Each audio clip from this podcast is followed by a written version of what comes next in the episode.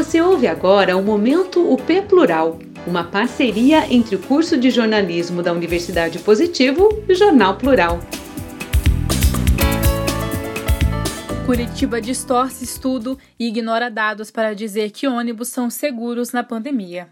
Estudo desconsidera assintomáticos e transforma índice de positividade entre passageiros em, abre aspas, índice de contaminação, fecha aspas por Rosiane Correia de Freitas e Rafaela Moura. Logo após voltar a declarar a bandeira vermelha em Curitiba, a Secretaria Municipal de Saúde fez um esforço para afirmar que o transporte coletivo é seguro. Em material divulgado no site da Prefeitura, o órgão afirma que a contaminação por Covid-19 nos veículos de transporte urbano é baixa, dizendo que, segundo o estudo epidemiológico da Secretaria Municipal da Saúde, feito em parceria com a URBS, o índice de contaminação de passageiros do transporte coletivo de Curitiba é inferior a 1%.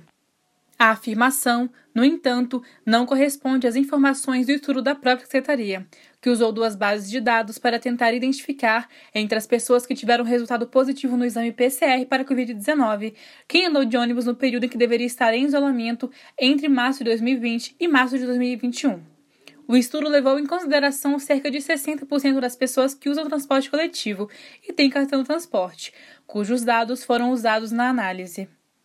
No período de março a dezembro de 2020, 12 mil pessoas com PCR positivo para Covid-19 foram identificadas em viagens do transporte coletivo urbano. É pouca gente, se comparada com a média de 249 mil pessoas que diariamente usaram o transporte no período.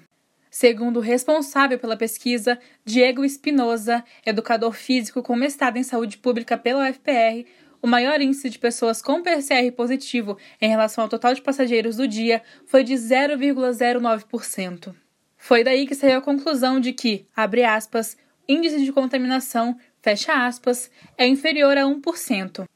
Porém, o que se mediu no estudo não foi a contaminação, ou seja, a transmissão da doença de um paciente doente para outras pessoas dentro do ônibus, e sim só a presença de pessoa com resultado positivo para a doença.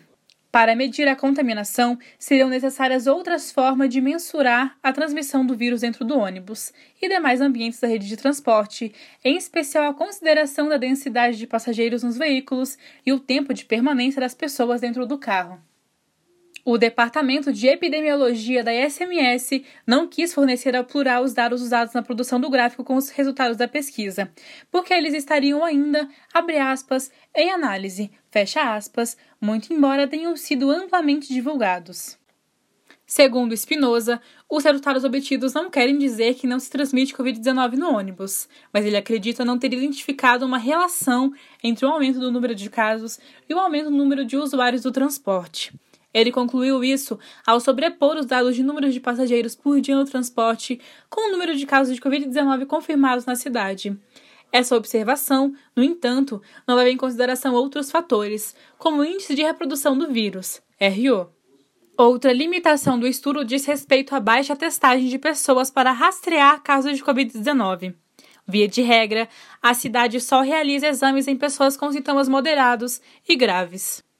Segundo o estudo do Centro de Medicina baseado em evidências da Universidade de Oxford, que sistematizou os resultados de diversos estudos sobre a evolução de casos de contaminação pelo coronavírus, entre 5 e 80% dos pacientes contaminados permaneceram assintomáticos, e parte desses casos assintomáticos podem apresentar sintomas após uma semana. Questionado sobre a ausência de consideração sobre os assintomáticos, Spinoza diz que os casos sintomáticos têm maior risco de transmissão. Ele concordou que seria melhor testar mais pessoas, mas que os dados usados são representativos. Ou seja, ao testar só casos moderados e graves, provavelmente uma parte significativa dos casos ativos da doença na cidade jamais entraram para as estatísticas da pandemia na capital, nem estão entre os casos identificados de pessoas doentes que mantiveram a circulação em ônibus do transporte coletivo. Segundo Spinoza, o plano agora é ampliar a pesquisa incluindo resultados de exames rápidos, cujo uso foi ampliado pela SMS recentemente. Não há, porém, planos para realizar ampla testagem, mesmo que pontual, dos passageiros do transporte público. Espinosa também afirma que o resultado do estudo aponta para a efetividade do uso de máscara, distanciamento e pouca interação entre pessoas dentro dos veículos do transporte na contenção da Covid-19 o que só estudos mais completos de acompanhamento de grupos de passageiros teriam, de fato, condição de concluir. Um desses estudos, realizado na China, acompanhou 2.334 pacientes e 72.093 pessoas que tiveram contato próximo com eles em trens de alta velocidade do país e concluiu que o risco de transmissão aumenta de acordo com a distância da pessoa do paciente contaminado e o tempo de viagem.